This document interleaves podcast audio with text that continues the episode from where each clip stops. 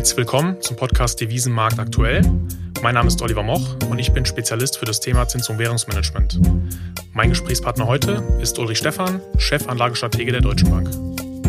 Herzlich willkommen, Uli. Zwei ereignisreiche Wochen äh, liegen wieder hinter uns. Ich hoffe, du bist heute Morgen gut zur Arbeit gekommen. In Frankfurt ist ja aktuell einiges los. IAA steht an. Welche Bedeutung Öl da als Energieträger hat, äh, sieht man nicht nur an den Protesten äh, rund um die IAA, sondern aktuell auch an den äh, globalen Finanz- und Rohstoffmärkten. Ich hatte das Gefühl, in den vergangenen Wochen war es ein bisschen ruhiger geworden im Mittleren Osten, Saudi-Arabien. Jetzt aber haben Drohnen Ölförderstätten in Saudi-Arabien ähm, angegriffen und teilweise schwer beschädigt. Ölpreise sind natürlich erstmal massiv hochgegangen. Ähm, müssen wir uns jetzt äh, auf steigende Ölpreise dauerhaft einstellen? Ja, also vielleicht, um es ganz kurz äh, einzusortieren. Es werden ungefähr 100, gut 100 Millionen Barrel pro Tag Öl gefördert und in etwa auch verbraucht. Also wir haben eigentlich eine, einen ganz ausgeglichenen Markt. Es gibt äh, eher etwas äh, mehr Angebot im Moment als Nachfrage. Insofern sind jetzt äh, die freien Kapazitäten rausgenommen worden. In Saudi-Arabien 5,7 Millionen Barrel pro Tag. Das sind 60 Prozent der saudischen Produktion. Also es ist schon ein Wort, 5 Prozent der Weltproduktion, die dort ausgefallen sind. Und das hat eben dazu geführt, dass wir Anfang der Woche dann Ölpreise gesehen haben, die im ersten Schritt mal 20 Prozent nach oben gelaufen sind. Ähm, den Tag beendet hat man dann bei irgendwo zwischen 10 und 15 Prozent. Ähm, und das führt natürlich dann insgesamt zu Unsicherheit. Äh, wie geht das weiter? Was, wie wird Donald Trump reagieren auf diese Situation militärisch? Er hat gesagt, er lässt sich da Zeit. Und es wirft natürlich dann die Frage auf, wie das denn volkswirtschaftlich einzuwerten ist. Du hast Donald Trump angesprochen. Teheran äh, weist ja aktuell alle Vorwürfe von sich. Sind militärische Auseinandersetzungen deiner Meinung nach ein Thema und droht die Lage da zu eskalieren? Also ich hoffe nicht. Äh, Saudi-Arabien will ja iranische Bauteile gefunden haben für diesen Anschlag, also glaubt Beweise zu haben. Die Houthi-Rebellen, ähm, die aber von Teheran unterstützt werden, im Jemen haben es auf ihre Kappe genommen. Also ich glaube, es äh, ist noch nicht völlig klar, äh, wie das Ganze denn nun abgelaufen ist. Es ist ein bisschen erstaunlich, will aber nicht dafür verschwörungstheoretisch sein, dass das Ganze drei Tage nach dem Abtritt von äh, John Bolton als Sicherheitsbeauftragter, der ja doch einen sehr harten Kurs gegen den Iran präferiert hatte, jetzt zustande kommt. Ähm, und ich hoffe, dass man mit Vernunft reagiert. Trump hatte zwar gesagt, dass sie bereit wären, hier auch militärische Maßnahmen zu gehen, äh, aber dass da jetzt keine Eile geboten ist. Also ich glaube, man versucht jetzt auf andere Kanäle zuerst mal die, ähm, ja, die politischen Ebenen sprechen zu lassen, um zu sehen, wie gehen wir jetzt damit um mit diesem Thema. Du hast es angesprochen, äh, der Ölpreis nach dem ja, Schock, kann man schon sagen, zeitweise 20 Prozent gestiegen, äh, am Ende um bei rund 15 rausgelaufen. Jetzt fragen wir uns, die, die Ölrechnung für Deutschland erhöht sich ja logischerweise auch. Äh, unsere Kunden interessiert, ab welchem Preisanstieg äh, tut es der deutschen Wirtschaft weh? Stichwort Rezessionsängste. Was können wir da erwarten? Ja, also auch da muss man sicherlich die etwas langfristigere Perspektive haben. Wir hatten schon Ölpreise, die waren deutlich höher äh, als jetzt. Wir haben uns ja eigentlich äh, gewundert, dass äh, trotz einer relativ moderaten ökonomischen Entwicklung der Ölpreis doch relativ moderat war. Wir hatten sie aber auch schon wesentlich tiefer. Also auch da war jetzt nicht äh, dann, dann Boom ausgerufen, sondern ganz im Gegenteil, da hat man dann wieder gefragt, wo denn die Investitionen bleiben. Also lange Rede, kurzer Sinn. Länder sind sehr unterschiedlich äh, betroffen. Die Türkei sicherlich für äh, relativ, relativ stark, aber auch in Asien einige Länder wie Taiwan oder Thailand auf der Leistungsbilanz sicherlich ein Land wie Indien zu nennen. Japan äh, importiert mittlerweile 40 Prozent seiner Ölimporte aus Saudi-Arabien, seitdem der Iran ausgefallen ist durch die US-Sanktionen. Für Europa sieht es so aus, dass die Rechnung für Ölimporte in der Größenordnung von 250 äh, Milliarden äh, Euro liegen. Das sind ungefähr zwei Prozent, gut zwei Prozent des Bruttoinlandsprodukts der Währungsunion. Und äh, wenn man das dann umrechnet auf Wachstum beziehungsweise auf Inflation, ein um 10 Prozent, äh, um 10, Entschuldigung, Euro höherer äh, Ölpreis, dann wären das ungefähr 0,3 Prozent Wachstum und ungefähr 0,25 Prozent Inflation. Würde bedeuten, dass die Kaufkraft der europäischen Konsumenten mit etwa 0,2 Prozent Punkten belastet würde. Ähm, und das wiederum müsste man dann ins Verhältnis setzen zu den äh, Lohnsteigerungen, äh, die wir sehen, äh, vor allen Dingen die verfügbaren Einkommen, die eben um gut drei Prozent steigen, relativiert es dann ein bisschen. Also ich glaube, im Moment können wir damit als Volkswirtschaften recht ordentlich leben. Es darf jetzt nur nichts weiteres passieren. Also noch weiterer Ölpreisanstieg. Manche haben, und das kommt jetzt darauf an, wie lange denn hier die Ausfälle sind. Wenn sie eben länger sind, könnte der Ölpreis auch durchaus mal bis auf 100 Dollar gehen. Dann fängt es sicherlich an, langsam weh zu tun. Im Moment reden wir eben über den Ausfall von freien Kapazitäten. Kapazitäten.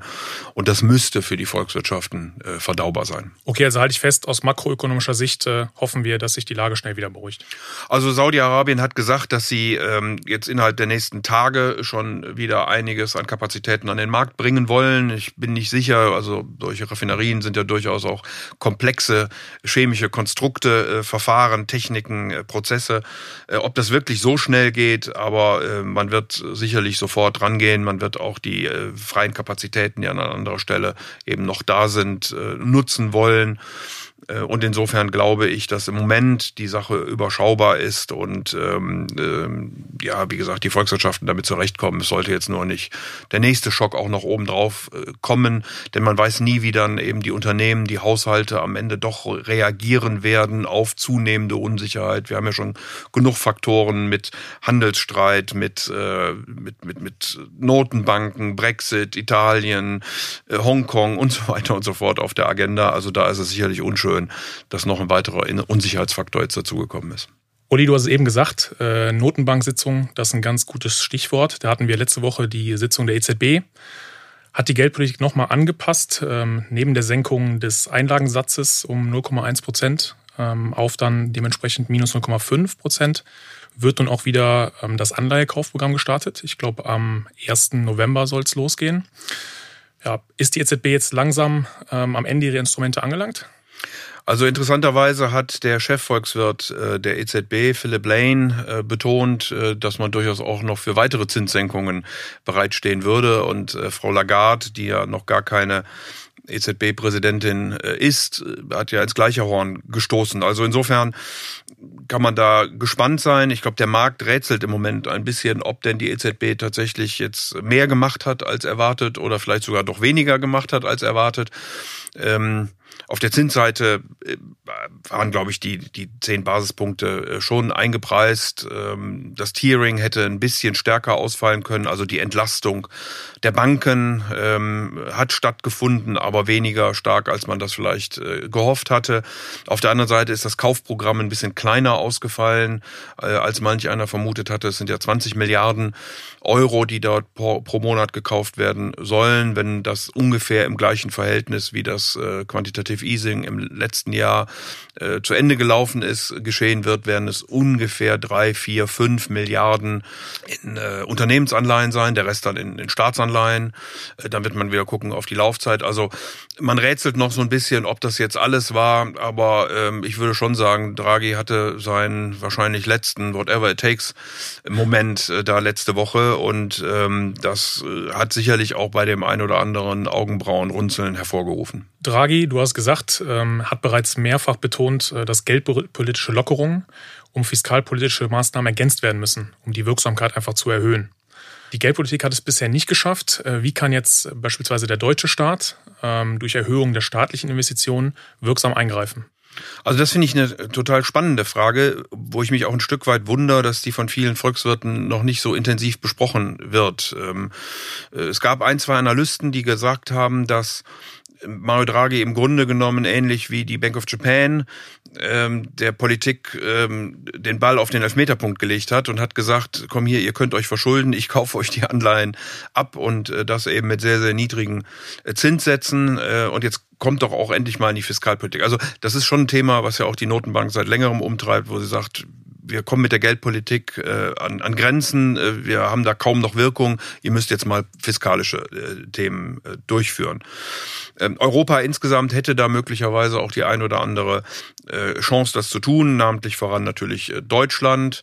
Ähm, ich erlebe, dass wir so eine Diskussion haben von der schwarzen Null zur grünen Null, also da scheint sich etwas zu bewegen. Die Bundesregierung will ja am äh, Ende der Woche dann ihr Maßnahmenpaket auch für den Klimaschutz bekannt geben. Also mich würde es wirklich nicht überraschen, wenn wir da etwas mehr Fiskalpolitik sehen würden ähm, nicht nur auf deutscher, sondern vielleicht auch auf europäischer Ebene, wenn dann, dann Frau von der Leyen die EU-Kommission, der EU-Kommission vorsitzt, äh, im Zusammenhang mit Italien, äh, mit Frankreich, dass man sagt, komm, wir lockern äh, den Stabilitäts packt ein bisschen auf in der Weise, als dass wir äh, mehr Fiskalpolitik äh, zulassen, wenn denn auch strukturelle Änderungen dann durchgeführt werden. Und man muss natürlich berechtigterweise die Frage stellen, wenn der Zins bei Null ist, ähm, gibt es denn keine Investitionen äh, für den Staat in Infrastruktur, also 5G, äh, aber auch Brücken, Straßen und so weiter mal genannt,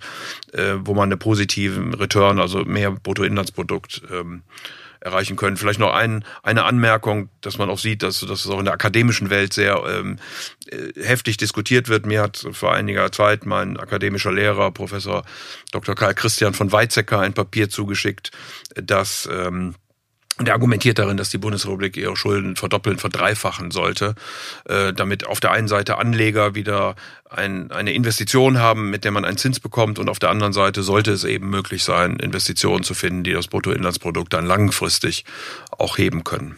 Investitionen hast du angesprochen. Jetzt ist es ja so, dass die Baubranche schon an ihren Kapazitätsgrenzen ist. Welche Investitionen sind denn da noch denkbar? Also das ist völlig richtig, dass ähm, man natürlich überlegen muss als Deutschland, will ich jetzt in der Form äh, investieren, will ich sozusagen den fiskalischen Stimulus machen, wo wir immer noch positiv wachsen, wo der Arbeitsmarkt auch sehr gut äh, dasteht oder überhitzt sich dann die Volkswirtschaft?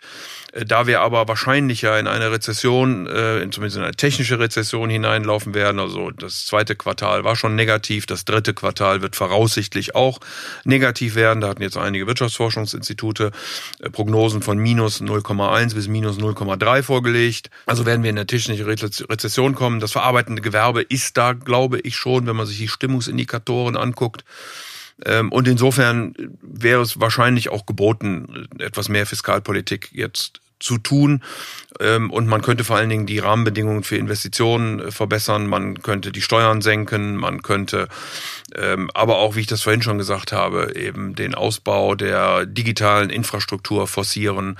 Äh, und nicht nur der, sondern auch darüber hinaus ähm, Straßen, Brücken, Infrastruktur verbessern. Das wird wahrscheinlich unsere Wachstumsperspektiven dann auch in die Zukunft wiederum heben. Und das kann eigentlich nur richtig und gut sein, eben gerade wenn der Zins im Moment so niedrig ist. Jetzt haben wir viel über Fiskal- und Geldpolitik gesprochen. Ähm, wie haben die Währungen reagiert nach, den, ähm, nach der Lockerung der EZB letzte Woche? Ja, es gab also ähm, das, was ich vorhin ganz am Anfang beschrieben habe, ein, ein wildes Hin und Her, weil das Rätselraten war, hat die EZB jetzt mehr oder weniger gemacht, als man eigentlich erwarten kann. Also zunächst mal äh, war es ein, ein Aha-Moment. Es ist tatsächlich der Euro relativ schwach geworden gegen den Dollar, hat sich aber dann wieder gefangen ähm, und ungefähr auf dem Niveau auch äh, vorher eingependelt. Ähnliches kann man auch Richtung Schweizer Franken oder oder sehen. Also ich glaube, es wird jetzt wichtig sein, wie denn die anderen Notenbanken, die ja diese Woche noch drankommen, die amerikanischen vorne, vorne weg, aber auch die Bank of Japan, die Bank of England, äh, denn dann äh, mit dieser Vorlage der Europäischen Zentralbank umgehen. Ich glaube, der Markt hat das jetzt zuerst mal zur Kenntnis genommen. Ähm, die Zinsen sind ein Stück weit angesprungen. Ähm, das hatte ich auch erwartet, äh, so nach dem Motto, die Notenbanken haben es endlich verstanden und kümmern sich jetzt um mehr Wachstum und wie gesagt, die Hoffnung, die Fiskalpolitik kommt auch noch dazu.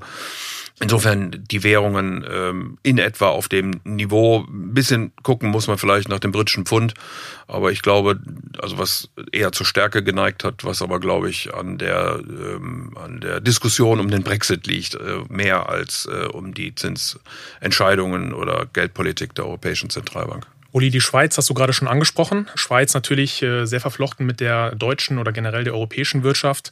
Muss die SNB da jetzt nicht nachlegen? Ich würde damit rechnen. Die SNB muss ein bisschen vorsichtig sein, weil ähm, die Schweiz auf dem Index der Amerikaner zur Währungsmanipulation steht.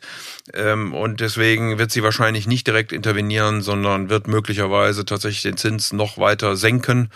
Äh, ob sie denn dann direkt auf minus ein Prozent geht, bleibt abzuwarten. Aber äh, der Schweizer Franken ist ja doch auch schon in den letzten Wochen und Monaten mit den Äußerungen Mario Draghis im Juni immer stärker geworden. Wir reden im Moment auf, über, über fast Parität, also ein Stand irgendwie von ähm, 1,08, 1,09 äh, Schweizer Franken zum Euro.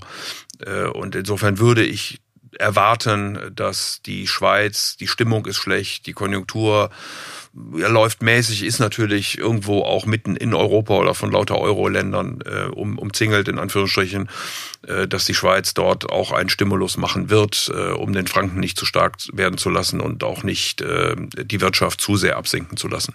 Uli, lass uns auch nochmal zu unseren äh, Dauerthemen, äh, nicht nur hier im Podcast, sondern auch generell in den Medien springen. Ähm, wir haben den Handelsstreit auf der anderen Seite und den Brexit. Schauen wir vielleicht äh, zuerst auf den Handelsstreit. Die USA leiden unter dem Handelsstreit, die Chinesen leiden unter dem Handelsstreit. Sind doch irgendwie Profiteure da? Gibt's die auch? Ich glaube schon. Also mit doch deutlichem Erstaunen habe ich letzte Woche gelesen, dass China, China direkt 600.000 Tonnen äh, Sojabohnen in den USA gekauft hat und 11.000 Tonnen Schweinefleisch. Ähm, das hat äh, durchaus eingeschlagen. Ähm, also man muss sich überlegen, am äh, Wochenende erste Entspannungen, weitere Töne dann im Laufe der Woche bis zum Mittwoch und am Donnerstag haben die Chinesen diese Entscheidung getroffen. Also das kann dann auch sehr schnell gehen. Ähm, und das zeigt eben, dass eine solche Entspannung äh, durchaus auf beiden Seiten äh, helfen kann. Äh, wir sehen es auch ähm, in den Vereinigten Staaten immer dann, wenn der S&P 500, also der Aktienmarkt, einen Höchststand erreicht hat, dann verschärft Donald Trump ähm, äh, seine Stimmung, seine Attacken gegenüber China, äh, wenn es dann runtergefallen ist, dann rudert er ein Stück weit dagegen. Aber die, seine Zustimmung hängt doch äh, offensichtlich an der ökonomischen Entwicklung und da haben einige amerikanische Wähler in den letzten Wochen Fragezeichen dran gemacht. Deswegen könnte ich mir vorstellen, dass diese Entspannung, die wir im Moment sehen und auf höchster Ebene wird ja dann Anfang Oktober wieder äh, weiter verhandelt. Liu He, der Beauft Handelsbeauftragte China, es fliegt nach Washington. Ähm, Diplomaten sind jetzt schon dabei, diese Dinge vorzubereiten. Ähm, also ich könnte mir vorstellen, dass äh, die USA, dass Donald Trump daran gelegen ist mit dem Blick auf den Wahlkampf beziehungsweise auf die Präsidentschaftswahl im nächsten Jahr, äh, aber natürlich auch China jetzt einen solchen Handelsstreit mit einer schwächelnden äh, Wirtschaft überhaupt gar nicht gebrauchen kann. China hat versprochen, das Bruttoinlandsprodukt ähm, bis 2020 zu verdoppeln. Dazu müssen in diesem und im nächsten Jahr nochmal 6,1 Prozent her ähm, ja, da hilft der Binnenmarkt und den stimuliert man, aber es sollte eben auf der Exportseite nicht völlig wegbrechen. Also ich hoffe deshalb, dass wir hier, äh, wenn man das äh, etwas lapidar sagen darf, von, ähm, von kritisch zu chronisch kommen, dass wir also einen Weg finden können, dass einige Themen zumindest gelöst werden. Ich glaube, dieser Handelsstreit, äh, Entschuldigung, dieser Technologiestreit äh, zwischen den USA und China, der wird nur schwer lösbar sein am Ende des Tages. Das britische Pfund äh, hast du angesprochen, beziehungsweise den Brexit. Ja, ähm, nach wie vor unübersichtliche Situation habe gestern auch mit äh, Erstaunen gesehen, dass es ja eine Pressekonferenz des luxemburgischen Ministerpräsidenten mit äh, Boris Johnson geben sollte. Boris Johnson ist dann nicht äh, erschienen, weil es ihm zu laut war. Er hatte gebeten, das Ganze in Innenräume zu legen.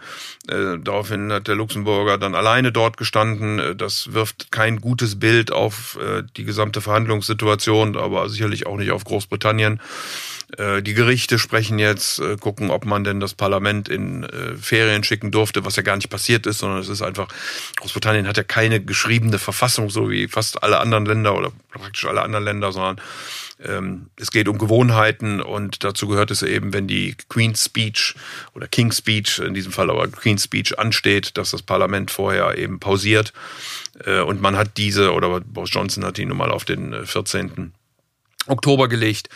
Ähm, also nochmal unübersichtliche äh, Situation. Ähm, mal gucken, ob Boris Johnson noch eine Lösung herbeiführen kann, ob es denn ansonsten verschoben wird, dieser Ausstieg nochmal. Das will er ja unbedingt ausschließen. Dass wir noch Neuwahlen kriegen vor dem Austrittstermin, wird, glaube ich, sehr, sehr eng.